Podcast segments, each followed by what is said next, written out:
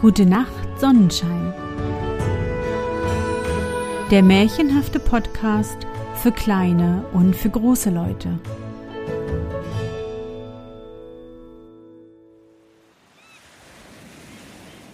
Märchen unterm Sonnenschirm.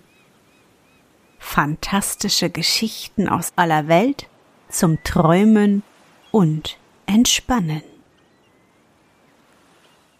Hallo, mein Sonnenschein. Wie war dein Tag heute? Was hast du heute Schönes erlebt? Mein Name ist Anne und ich begrüße dich zu einer neuen Sommersonderfolge meines Märchenpodcasts.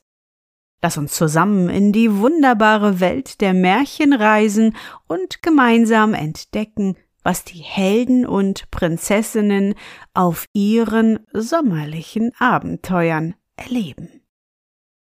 Bist du bereit?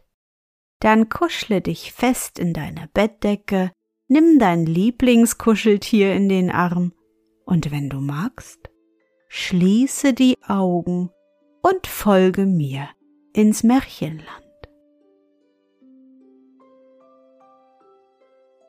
Das Märchen von dem Myrtenfräulein Im sandigen Lande, wo nicht viel Grünes wächst, wohnten einige Meilen vor der porzellanenen Hauptstadt, wo der Prinz Weschwood residierte, ein Töpfer und seine Frau mitten auf ihrem Tonfeld neben ihrem Töpferofen. Beide ohne Kinder, einsam und allein. Das Land war ringsrum so flach wie ein See, kein Baum und kein Busch war zu sehen, und es war gar betrübt und langweilig. Täglich beteten die guten Leute zum Himmel, er möge ihnen doch ein Kind bescheren, damit sie eine Unterhaltung hätten. Aber der Himmel erhörte ihre Wünsche nicht. Der Töpfer verzierte all seine Gefäße mit schönen Engelsköpfen, und die Töpferin träumte alle Nacht von grünen Wiesen und anmutigen Gebüschen und Bäumen, bei welchen Kinder spielten. Denn wonach das Herz sich sehnt, das hat man immer vor Augen. Einstens hatte der Töpfer seiner Frau zwei schöne Werke auf ihren Geburtstag verfertigt. Eine wunderschöne Wiege von dem weißesten Ton, ganz mit goldenen Engelsköpfen und Rosen verziert, und ein großes Gartengefäß von rotem Ton, rings mit bunten Schmetterlingen und Blumen bemalt. Sie machte sich ein Bettchen in die Wiege und füllte das Gartengefäß mit der besten Erde, die sie selbst stundenlang in ihrer Schürze dazu herbeitrug, und so stellte sie die beiden Geschenke neben ihre Schlafstelle, in beständiger Hoffnung, der Himmel werde ihr ihre Bitte gewähren, und so betete sie auch einst abends von ganzer Seele. Herr, ich flehe auf den Knien, Schenke mir ein liebes Kind, bereitet es die Wiege, gib, dass mir ein Kind drin liege. Ach, und sollte es nicht sein, gib mir doch nur eine Wonne, wär's auch nur ein Bäumelein, dass ich in der lieben Sonne könnte ziehen, könnte pflegen, dass ich mich mit meinem Gatten einst im selbsterzogenen Schatten unter ihm ins Grab könnt legen. So betete die gute Frau unter Tränen und ging zu Bett. Und in der Nacht war ein schweres Gewitter. Es donnerte und blitzte, und auf einmal fuhr ein heller Glanz durch die Schlafkammer. Am anderen Morgen war das schönste Wetter, ein kühler Wind wehte durch das offene Fenster, und die gute Töpferin lag in einem süßen Traum, als sitze sie unter einem schönen Myrtenbaum, bei ihrem lieben Manne.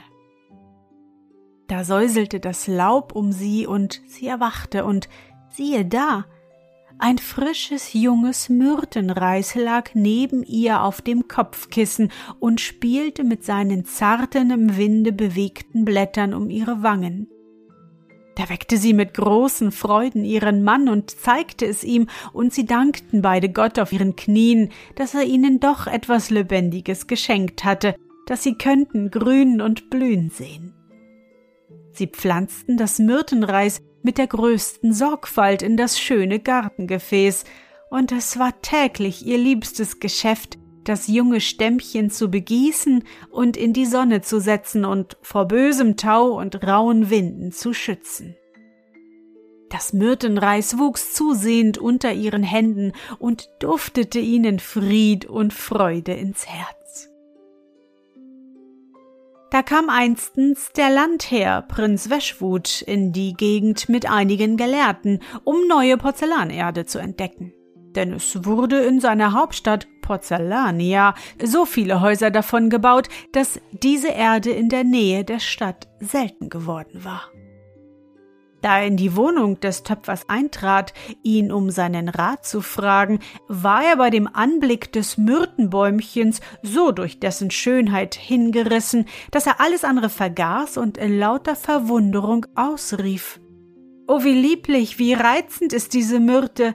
Ihr Anblick hat für mein Herz etwas ungemein Erquickendes. Ich möchte immer in der Nähe dieses Baumes leben. Nein, ich kann ihn nicht entbehren. Ich muss ihn besitzen und müsste ich ihn mit einem Auge erkaufen. Nach diesem Ausruf fragte er sogleich den Töpfer und seine Frau, was sie für die Myrte verlangten. Diese guten Leute erklärten auf die bescheidenste Weise, dass sie den Baum nicht verkaufen wollten und dass er das Liebste sei, was sie auf Erden hätten. Ach, sagte die Töpferin, ich könnte nicht leben, wenn ich meine Myrte nicht vor mir sähe. Ja, sie ist mir so lieb und wert, als wäre sie mein Kind, und kein Königreich nähme ich für diese meine Myrte.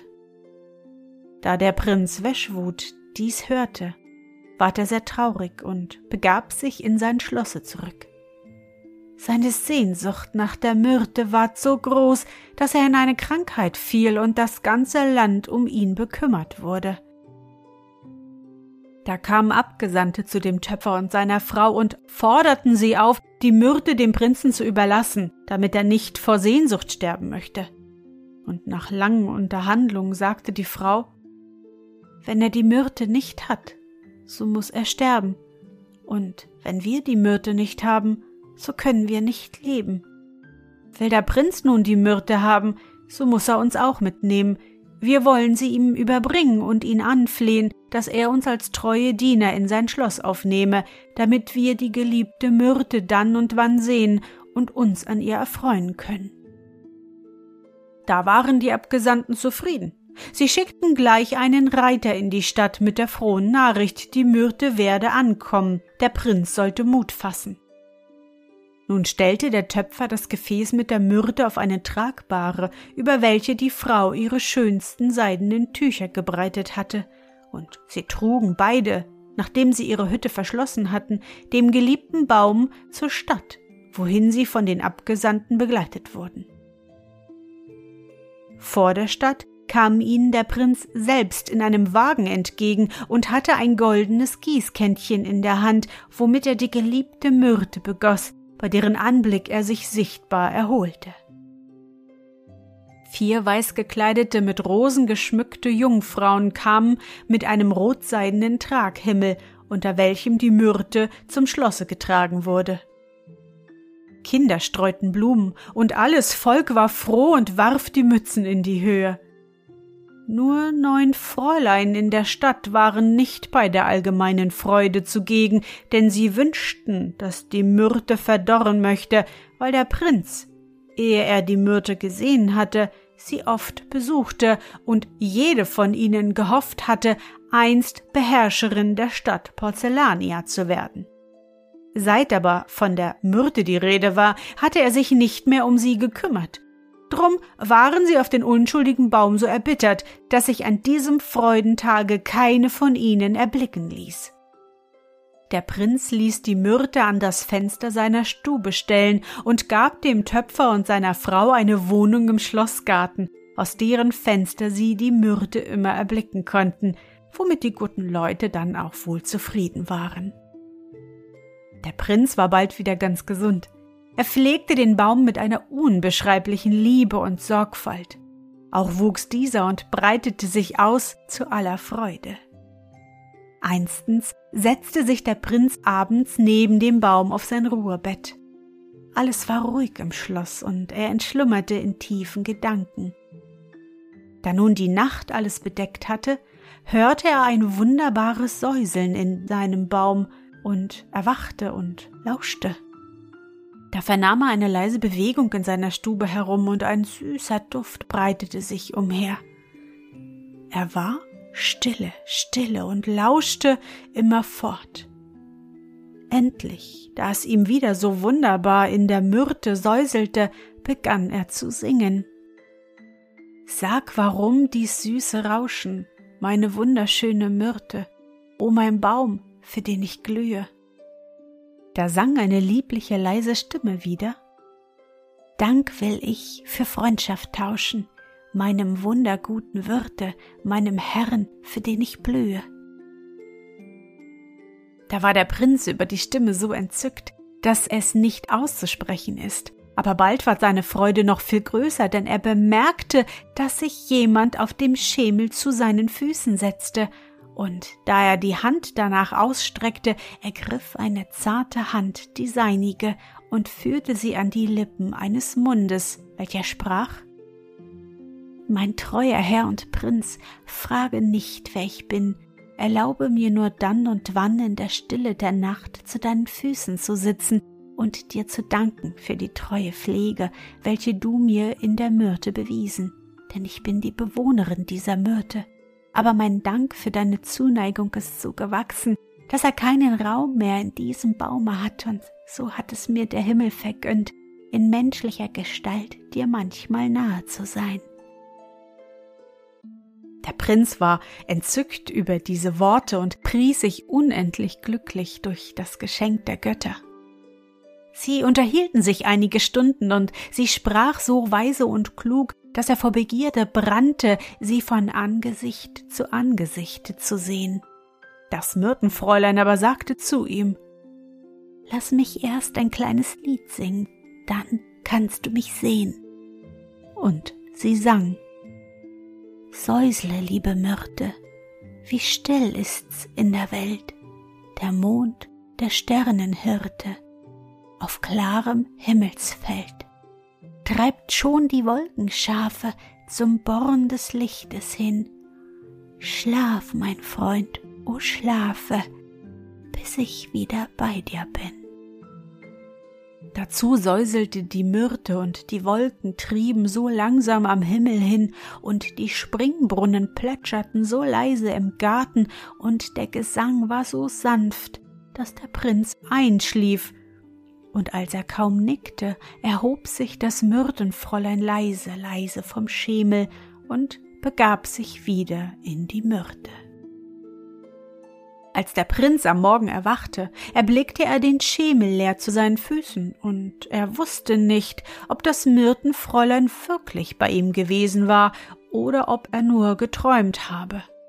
Aber da er das Bäumchen ganz mit Blüten übersät sah, die in der Nacht aufgegangen waren, ward er der Entscheidung immer gewisser.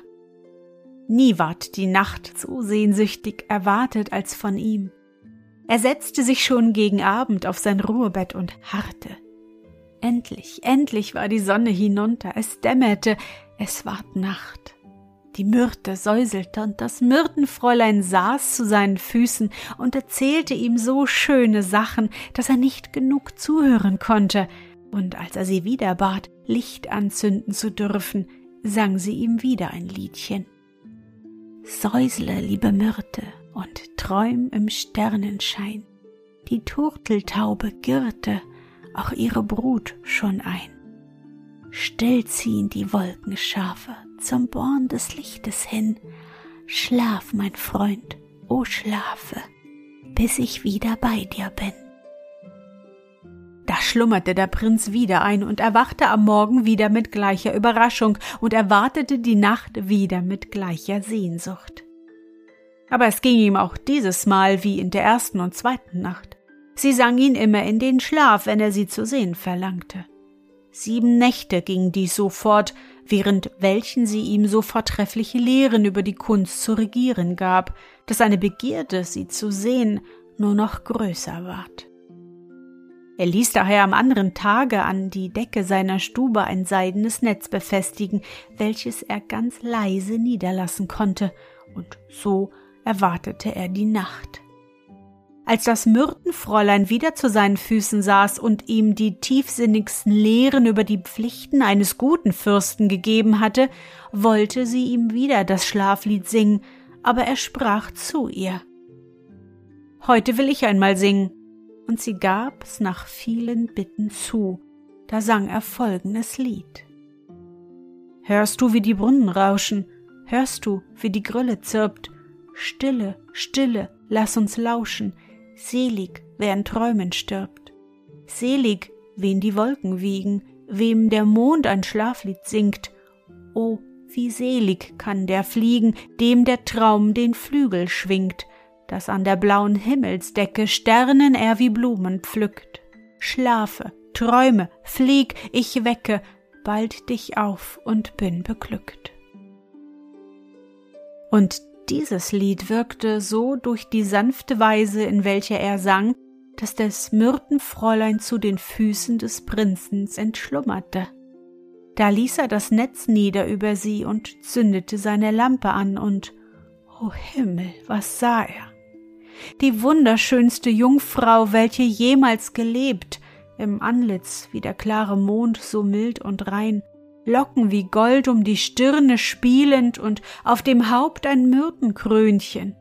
Sie hatte ein grünes Gewand an mit Silber gestickt und ihre Hände gefaltet wie ein Engelchen. Lange betrachtete er seine Freundin und Lehrerin mit stummem Erstaunen.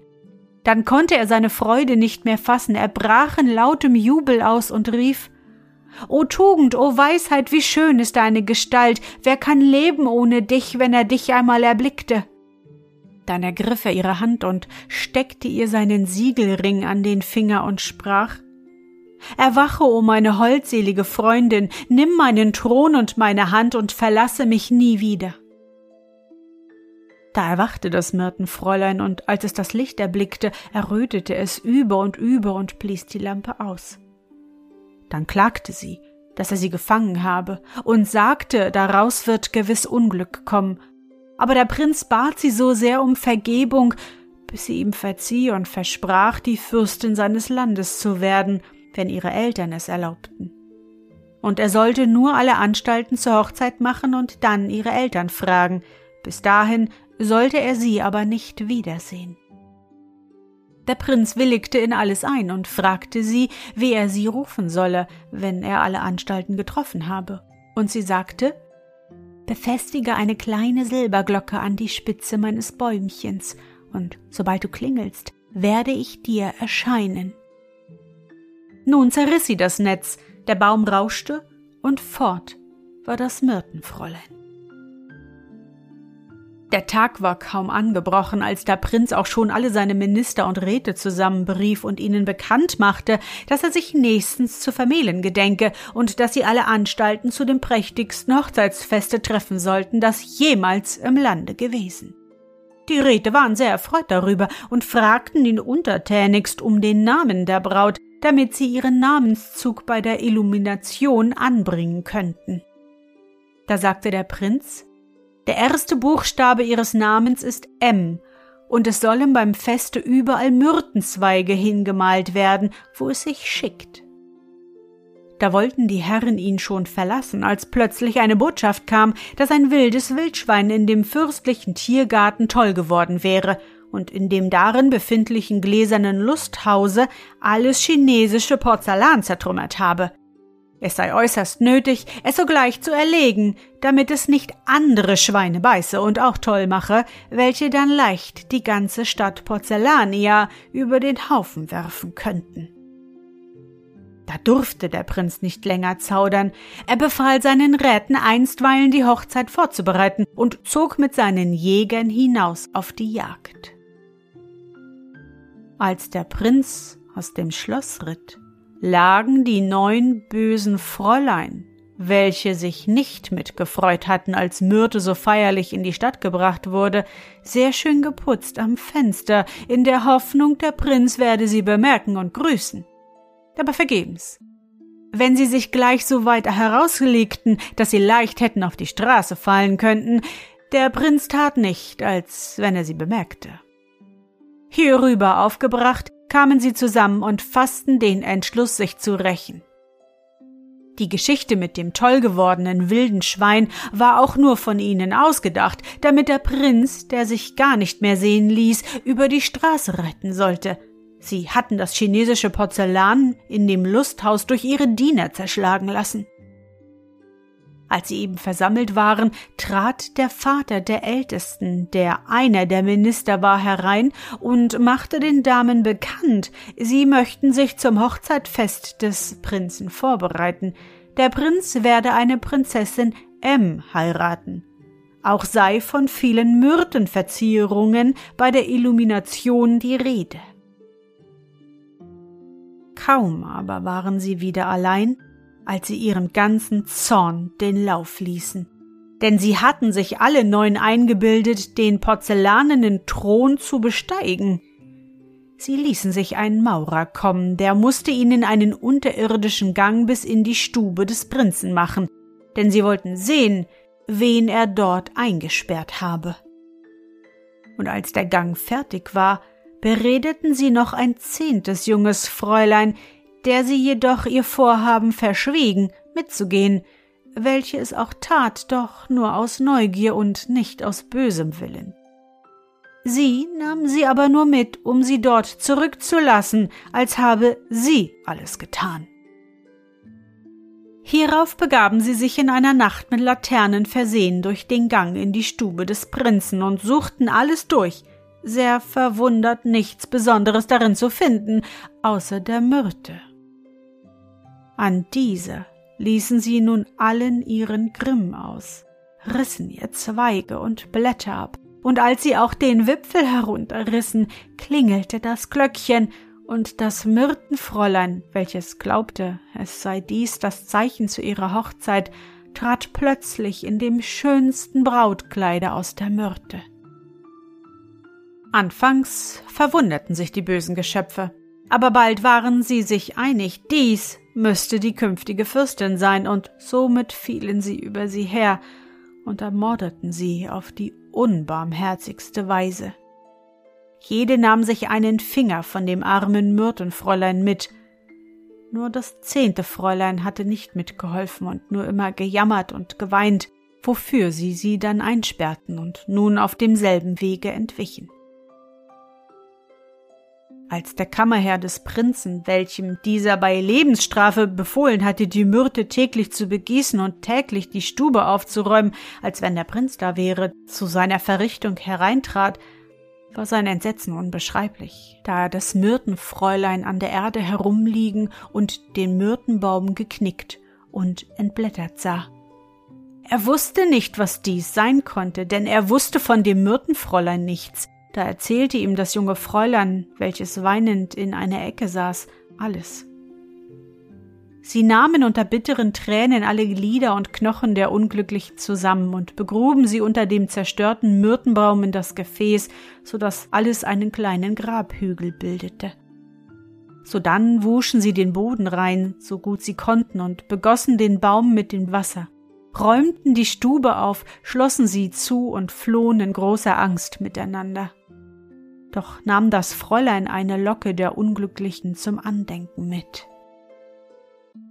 Unterdessen waren die Vorbereitungen zu der Hochzeit beinahe fertig, und der Prinz, der das wilde Schwein vergebens gesucht hatte, kehrte zur Stadt zurück. Sein erster Gang war zu dem guten Töpfer und seiner Frau, welchen er seine Geschichte mit dem Myrtenfräulein erzählte und sie um die Hand ihrer Tochter bat. Die guten Leute waren vor Entzücken fast außer sich, als sie vernahmen, dass in ihrem Myrtenbaum ihnen eine Tochter erwachsen sei und wussten nun, warum sie denselben so ungemein lieb gehabt hatten. Freudig willigten sie in die Bitte des Prinzen ein und begleiteten ihn in das Schloss, um ihre wunderbare Tochter zu sehen. Als sie nun zusammen in das Zimmer traten, wo die Myrte stand, sahen ihre Augen ein trauriges Schauspiel. Am Boden noch viele blutige Spuren und der geliebte Baum entblättert und verletzt, neben ihm aber ein Grabhügel. Der Prinz rief, der Töpfer rief, die Töpferin rief, O meine geliebte Braut, o mein teures Kind, mein einziges liebes Töchterchen, Oh, wo bist du? Lass dich sehen vor deinen unglücklichen Eltern. Aber nichts rührte sich. Und ihre Verzweiflung war unbegrenzt. Die drei armen Unglücklichen saßen nun ganze Tage und begossen den Myrtenbaum mit ihren Tränen, und das ganze Land war bestürzt und traurig. Unter solchen Schmerzen pflegten und warteten der Prinz und der Töpfer nebst seiner Frau den kranken Myrtenbaum aufs Zärtlichste, und er begann wieder Zweige zu treiben, worüber sie sehr erfreut wurden, und er war schon wieder ganz hergestellt, nur fehlten ihm an dem Wipfel einige Blätter und an einem seiner beiden Hauptäste die äußersten fünf Sprossen und an dem anderen vier, neben welchen der fünfte zu keimen anfing. Diesen fünften Spross beobachtete der Prinz alle Tage, und wie entzückt war er nicht, als er eines Morgens diesen Spross ganz erwachsen und den Ring, den er dem Myrtenfräulein gegeben, an demselben wie an einem Finger befestigt sah. Sein Entzücken war unbeschreiblich, denn er glaubte nun, das Myrtenfräulein müsse noch leben. In der nächsten Nacht saß er mit dem Töpfer und der Töpferin bei dem Baum, und sie flehten die Myrte so zärtlich um ein Lebenszeichen an, dass der Baum endlich zu säuseln begann und folgende Worte sang. Habt Erbarmen, an zwei Armen fehlen mir neun Fingerlein, Lieber Prinz, in deinem Reiche wachsen jetzt neun Myrtenzweige, und sie sind mein Fleisch und Bein.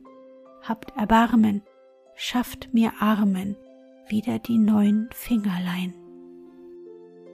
Der Prinz und die Eltern waren durch dieses traurige Lied sehr gerührt, und der Prinz ließ den anderen Tag im ganzen Lande bekannt machen, wer ihm die schönsten Myrtenzweige bringe, den wolle er mit seiner königlichen Hand belohnen.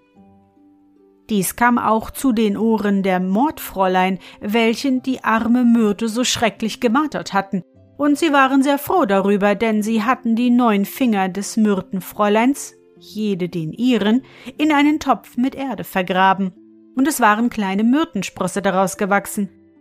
Sie putzten sich gleich schön an und kamen eine nach der andere mit ihrem Myrtenzweig ins Schlosse, denn sie glaubten, die Worte des Prinzens wollten so viel sagen, als wolle er die Überbringerin der schönsten Myrte heiraten. Der Prinz ließ ihnen die Myrtenzweige abnehmen und versprach ihnen seinerzeit Antwort sagen zu lassen, sie möchten sich nur zum Feste vorbereiten. Als er nun alle die neun Zweige neben dem großen Baum gestellt hatte, sprach die Stimme aus dem Baum. Willkommen, willkommen, neun Zweigelein. Willkommen, willkommen, neun Fingerlein. Willkommen, willkommen, mein Fleisch und Bein. Willkommen, willkommen zum Topf herein. Da begrub der Prinz die neun Zweige und die neun Finger unter die Myrte, welche noch denselben Tag die neun fehlenden Sprossen trieb. Nun aber kam noch das jüngste Fräulein, welches nur die Haarlocke genommen und ihr den Ringfinger gelassen hatte, und warf sich dem Prinzen zu Füßen und sagte Herr, ich habe keine Myrte und habe auch keine haben wollen, aber diese Locke gebe ich in deine Hand und bitte dich um eine Gnade. Der Prinz versprach sie ihr, und sie erzählte ihm, wie die ganze Mordtat geschehen sei, und bat ihn, er möge seinem entflohenen Kammerherr verzeihen und sie mit demselben vermählen. Da gab ihr der Prinz einen Gnadenbrief für denselben, und sie lief zu ihm in den Wald, wo er sich in einem hohlen Baum versteckt hatte, in den sie ihm täglich zu essen brachte. Der Kammerherr erfreute sich sehr über sein Glück und kam mit ihr wieder in die Stadt. Als aber der Prinz die Haarlocke auch vergraben hatte, sprach die Myrte nun bin ich ganz im alten Glanz, bring mir den Kranz und führe mich zum Hochzeitstanz. Da ließ der Prinz ein großes Fest vor allem Volke im Schlossgarten ansagen.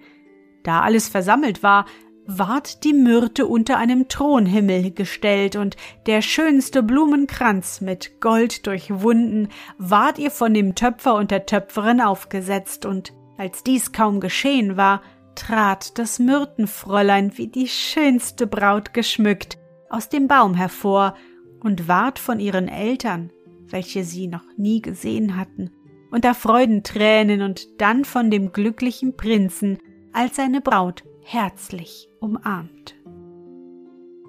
Da standen nun die neuen Mordfräulein wie auf heißen Kohlen. Der Prinz aber sprach Was verdient der, welcher diesem Myrtenfräulein etwas zuleide tut? Und einer sagte da nach dem anderen irgendeine harte Strafe daher, und als die Frage an die neun Fräulein kam, sagten sie alle zusammen, dass ihn die Erde verschlinge und seine Hand aus der Erde wachse. Und kaum hatten sie es gesagt, als die Erde sie auch verschlang und über ihnen fünf Fingerkraut hervorwuchs. Nun wurde die Hochzeit gehalten und der Kammerherr hielt mit dem jüngsten Fräulein auch Hochzeit. Es schenkte dem Prinzen der Himmel auch bald ein kleines Myrtenprinzchen, das ward in der schönen Wiege des alten Töpfers gewiegt, und das ganze Land war froh und glücklich. Der Myrtenbaum aber ward bald so stark und groß, dass man ihn ins Freie setzen musste. Da begehrte die Prinzessin Myrte, dass er neben die ehemalige Hütte ihrer Eltern gesetzt werde, und das geschah auch.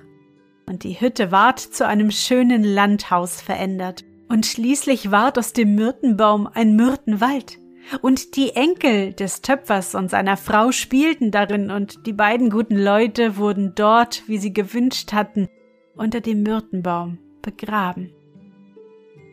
Der Prinz und das Myrtenfräulein ruhen wohl auch schon dort, wenn sie nicht mehr leben sollten.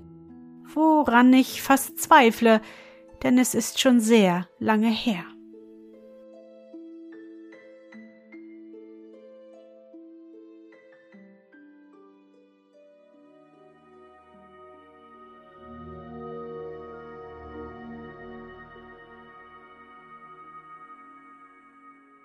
Na Sonnenschein, bist du noch wach?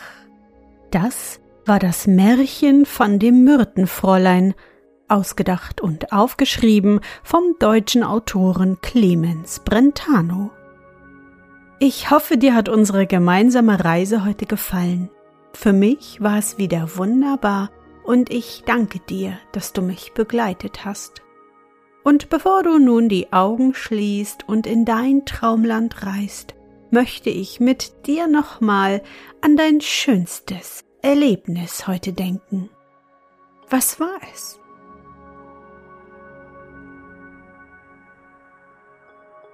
Ja, vielleicht wart ihr heute nach der Schule noch ein Eis essen, oder? Du warst im Kindergarten und du bist nach ganz oben auf das große Klettergerüst geklettert. Versuche dich an dein schönstes Erlebnis heute zu erinnern.